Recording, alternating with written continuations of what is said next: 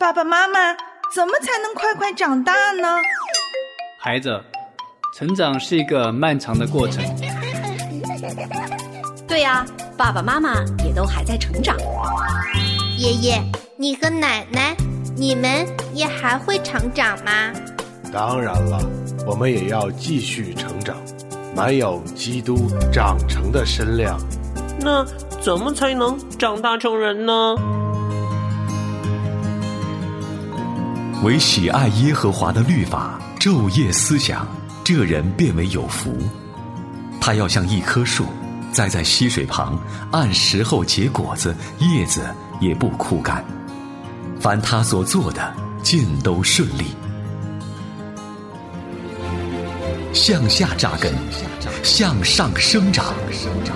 让林真儿陪伴您全家一起成长吧。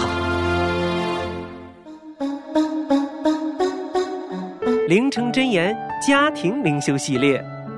喜乐灵城，期待您每一天与我们一起与神同行。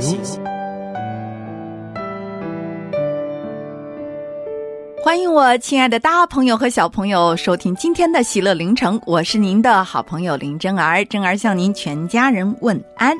今天呢，我们要继续的来研读《撒母耳记上》第三章的内容。这张圣经啊，可是真儿从小耳熟能详的。为什么呢？因为爸爸妈妈常常拿小撒母耳的故事来教导我们做儿女的如何做一个听命顺服、随时都能够回应上帝在我们生命当中微小的、温柔的呼召。这样的孩子才能够被上帝大大的使用。所以，珍儿小的时候啊，有些时候晚上会特别的警醒，希望能够听到上帝呼召我的声音。现在想想看，还真的十分的可爱。不过啊，上帝在我们的生命当中可能不会像对撒母耳那样的直接的呼唤，但是他却时时刻刻都透过我们父母亲对我们的教导，透过圣经他自己亲自对我们的喂养，天天向我们说话呢。所以，亲爱的小朋友，这也是为什么我们需要每一天读经，每一天祷告，每一天去亲近神。只有当我们更深的明白他所留给我们的这一本他所启示的唯一的真理的时候，我们才有可能在生命当中任何的际遇里，他需要我们听到他声音的时候，我们可以立刻像萨摩尔一样的说：“我在这里。”好，今天呢，我们就来听一则真实的凌晨小故事，帮助我们去了解一个小小的孩子是如何能够发挥他大大的功用的。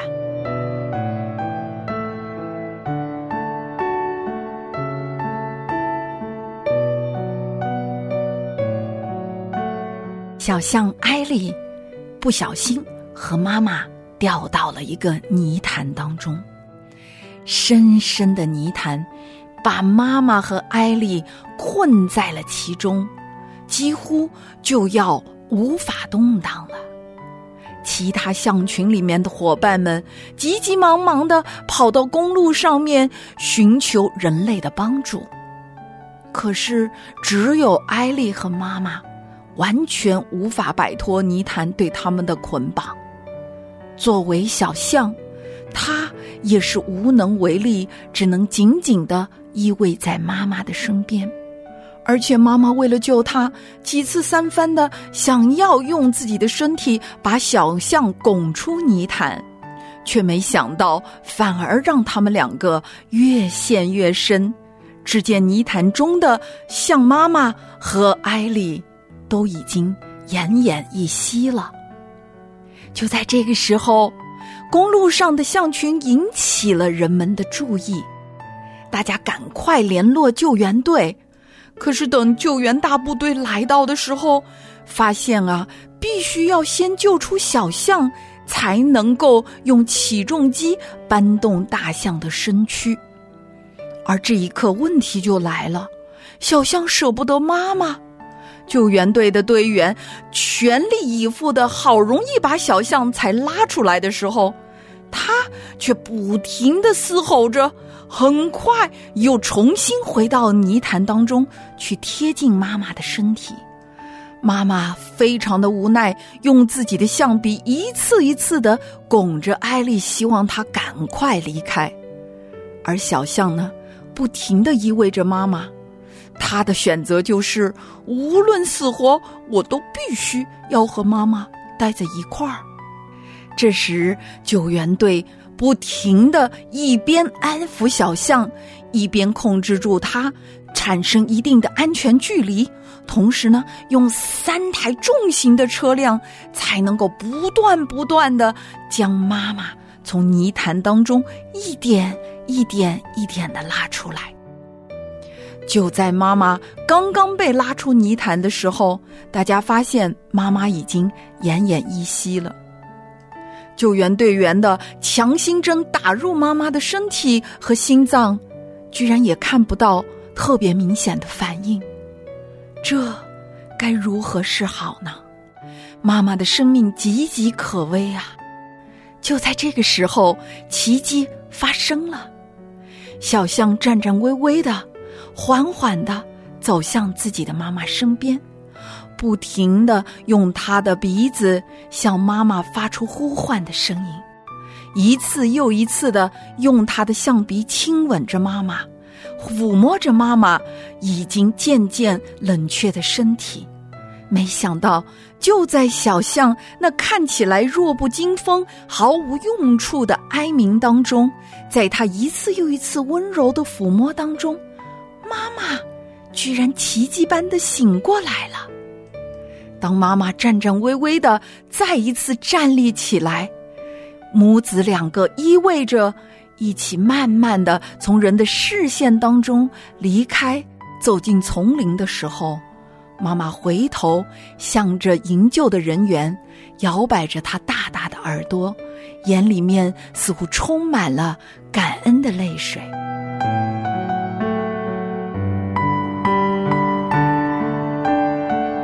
亲爱的小朋友，今天真儿跟您分享的，这是一则真实的新闻故事。其实，在我们的生命当中，我们常常会看到，在上帝创造的自然界当中，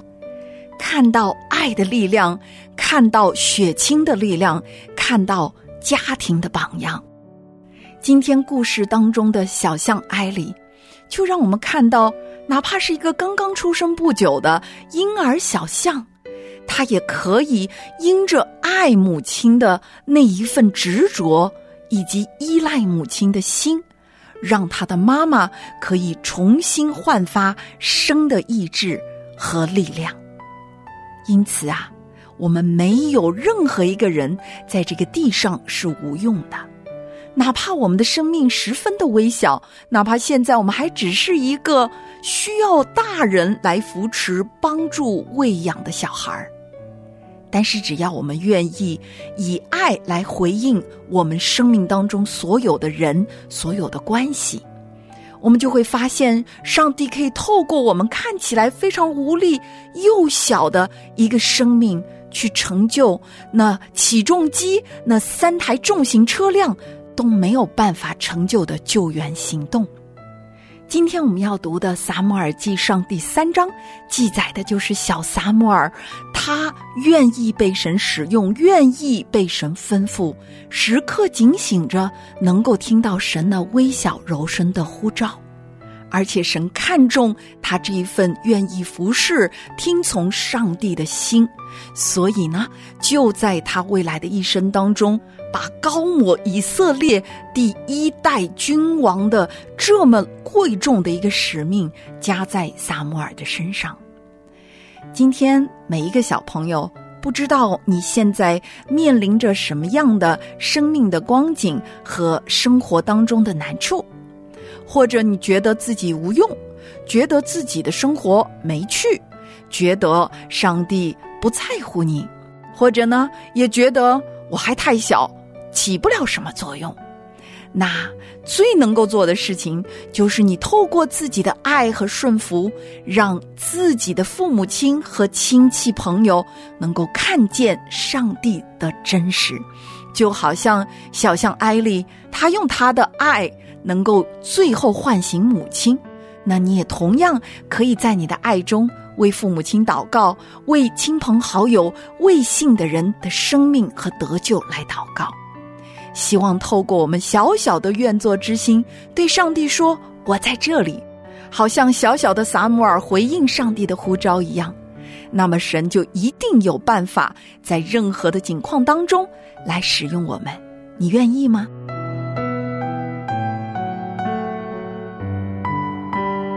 我们一起来祷告，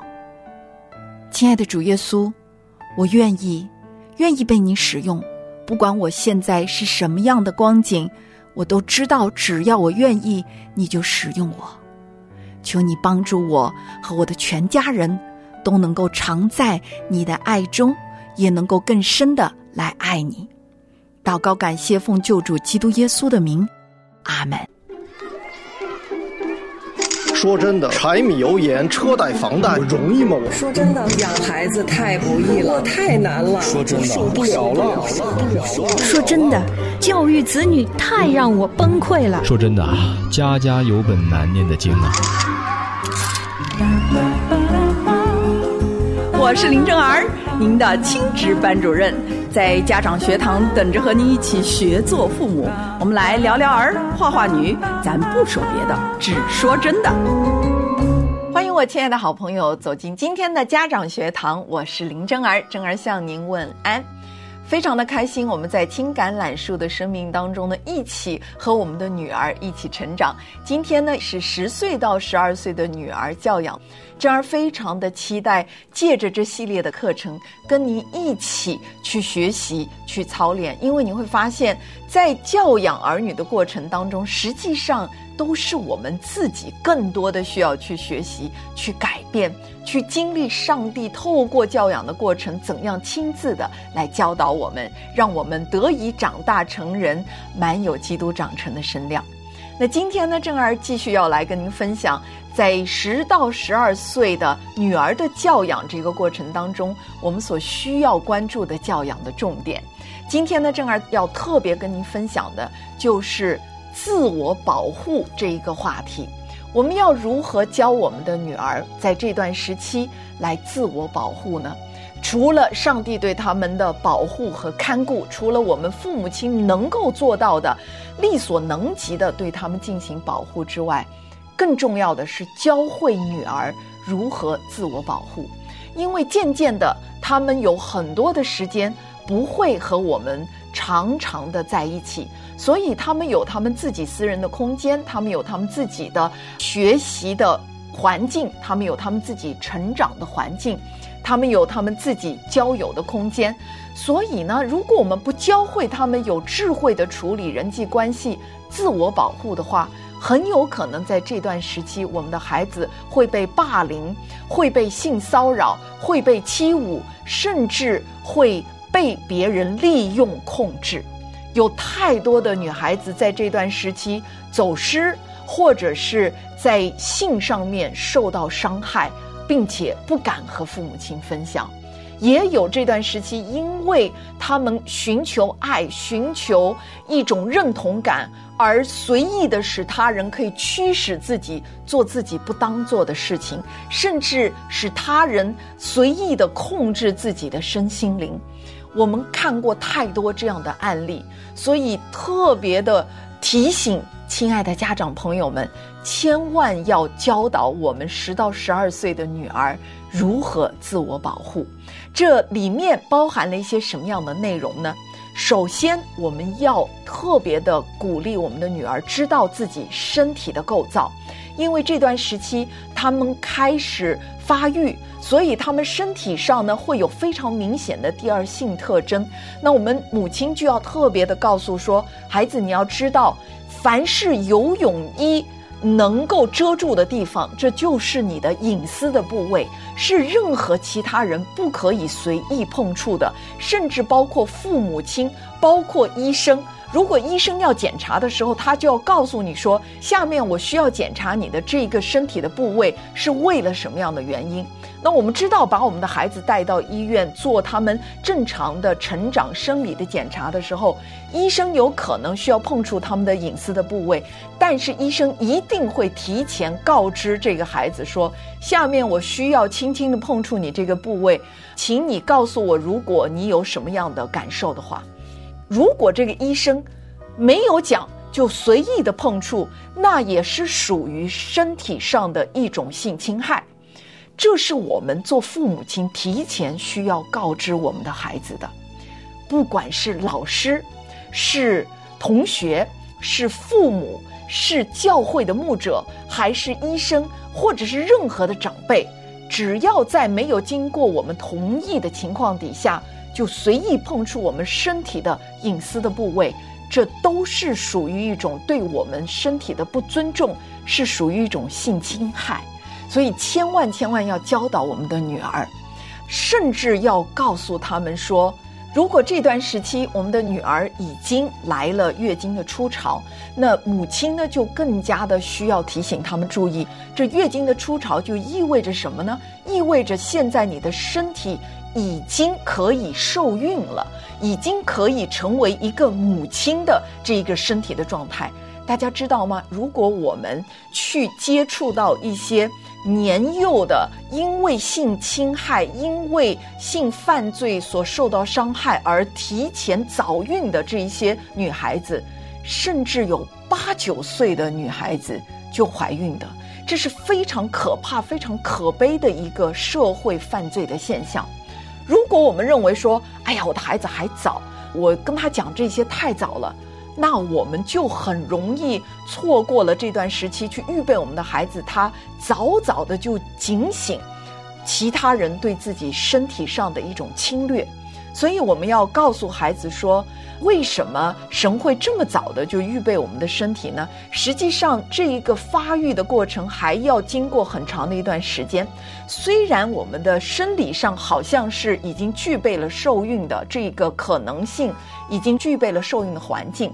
但实际上呢，它在整个成长过程当中还需要经过一段时间、好几年的一个预备。那么。就告诉我们说，其实上帝是希望我们早早的就为我们进入婚姻来预备我们的身心灵的状态，不能够说哦，突然之间月经来了，比如说十七八岁月经来了，然后我就要立刻就结婚。为什么上帝不让这个月经的初潮是可能二十岁才来，然后这样的话呢，二十岁就结婚？为什么上帝要让他早早的就开始，然后一直人要到成年之后才能够结婚呢？其实，在上帝的设计当中，已经有预备这一个过程了，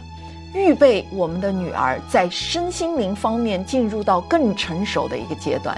因此，我们就要借着这一个阶段呢，让我们的女儿知道说，上帝是何等的宝贝你。他要让你慢慢的去成长，踏踏实实的在身心灵各个方面都完全的成熟起来。也因此，任何的人在你没有预备好的时候，对你的身心灵进入一种侵害的状态，都是不讨神喜悦，都是犯罪，都是违背上帝心意的。所以，哪怕我们的孩子是属于早熟的，你发现哇，十二岁就已经亭亭玉立了，完全是一个成熟的少女的身材，你都需要告诉他说，你还是一个孩子，你还是一个孩子，你根本就不是一个成熟的女人。所以呢，任何人在你的身体上面告诉你说你好美啊，你就是一个漂亮的女人的时候，像这样的评价并不是一个赞美，而是一个亵渎。所以，如果我们做母亲的去告诉我们的女儿说，如果有人评价你的身体非常的美的话，你可以转过来用非常不客气的态度说。对不起，你侵犯了我的人生的一个隐私，我不希望你在我的这个人生阶段对我的身体进行评价。这是完全可以教导我们的女儿的。那可能很多的时候有人说：“哇，你太严肃了吧？别人是评价你好美啊。”大家知道，如果一个男性或者另外一个女性成熟的长辈用这种眼光来看待你的女儿的时候，其实就已经是越界了。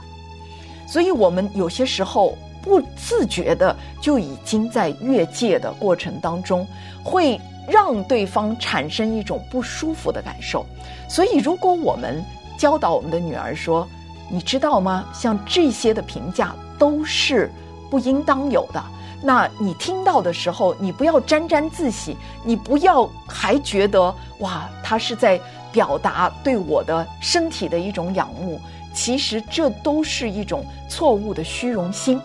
只有当我们告诉他这背后的含义，其实是有性的影射的，在里面的一种评价，都是对我们人生的一种不尊重。那么女儿就会产生一种警惕性，她会非常的知道说，哦，她旁边的人无论是什么样的人，对她的看法是什么，她会警惕，她会远离危险的信号，所以这是一个非常需要注意的。聊聊儿画画女林真儿等您共聚家长学堂，咱不说别的，只说真的。另外呢，就是要告诉我们的女儿，在这段时期，千万不要单独进入到异性的房间。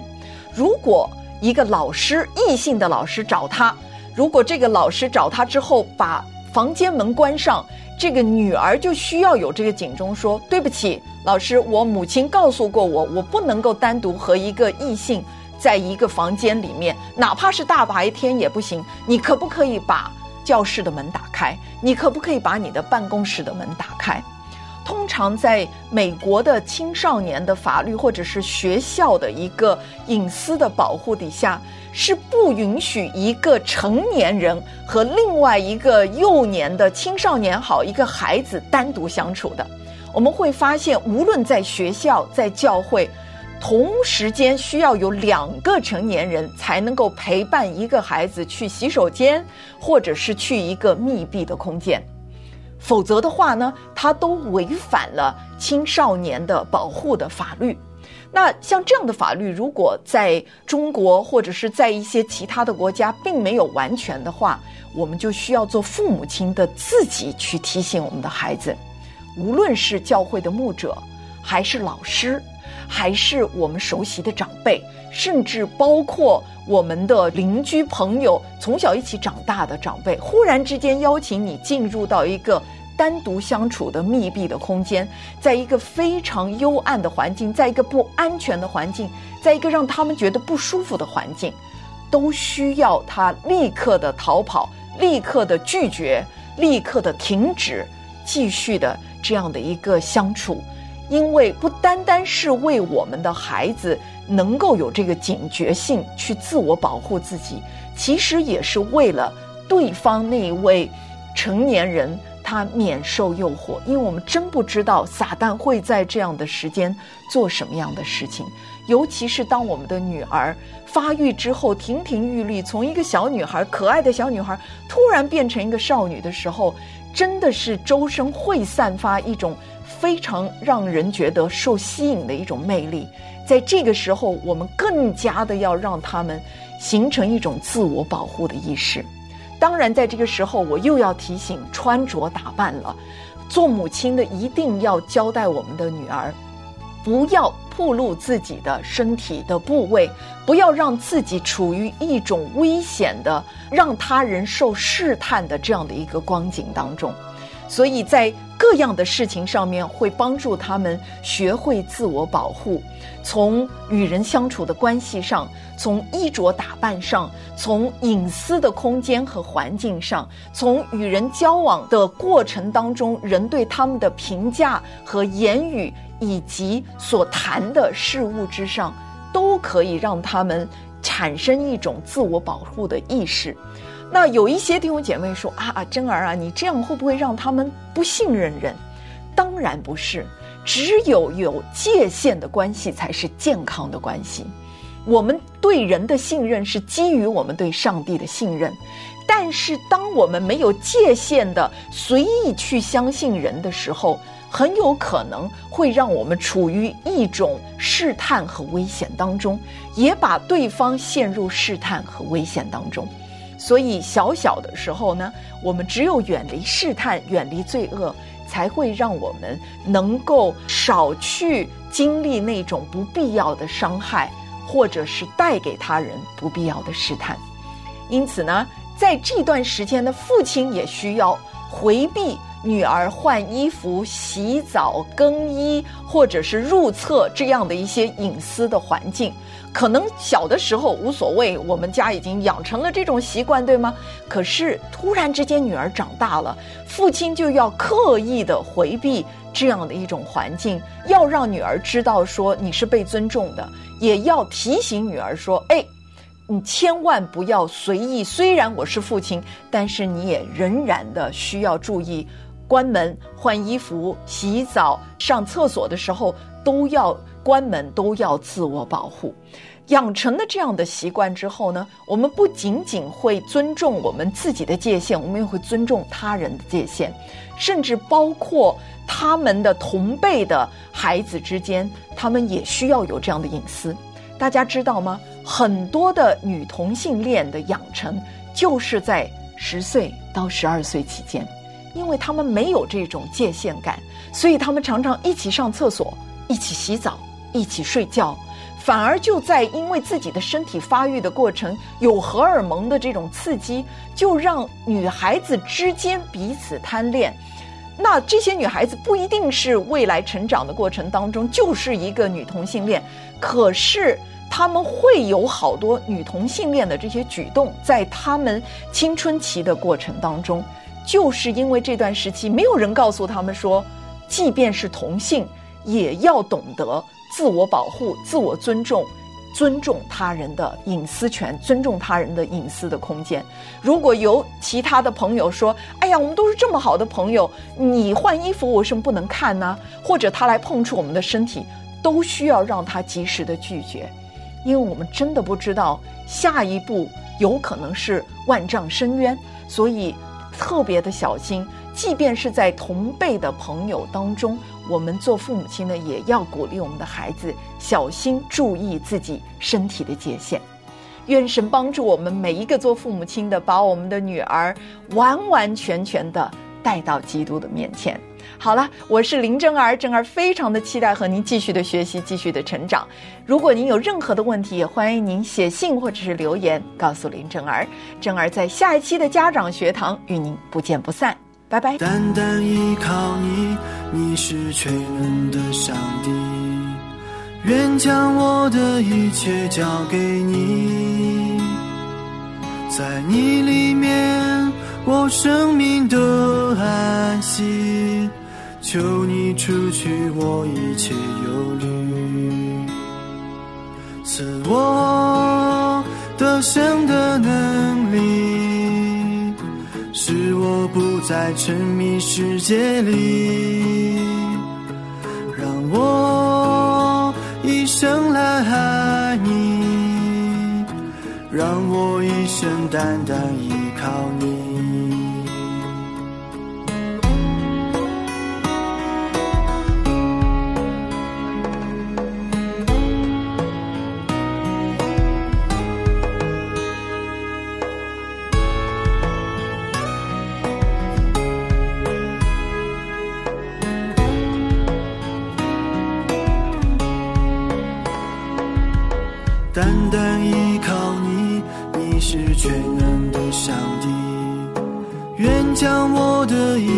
交给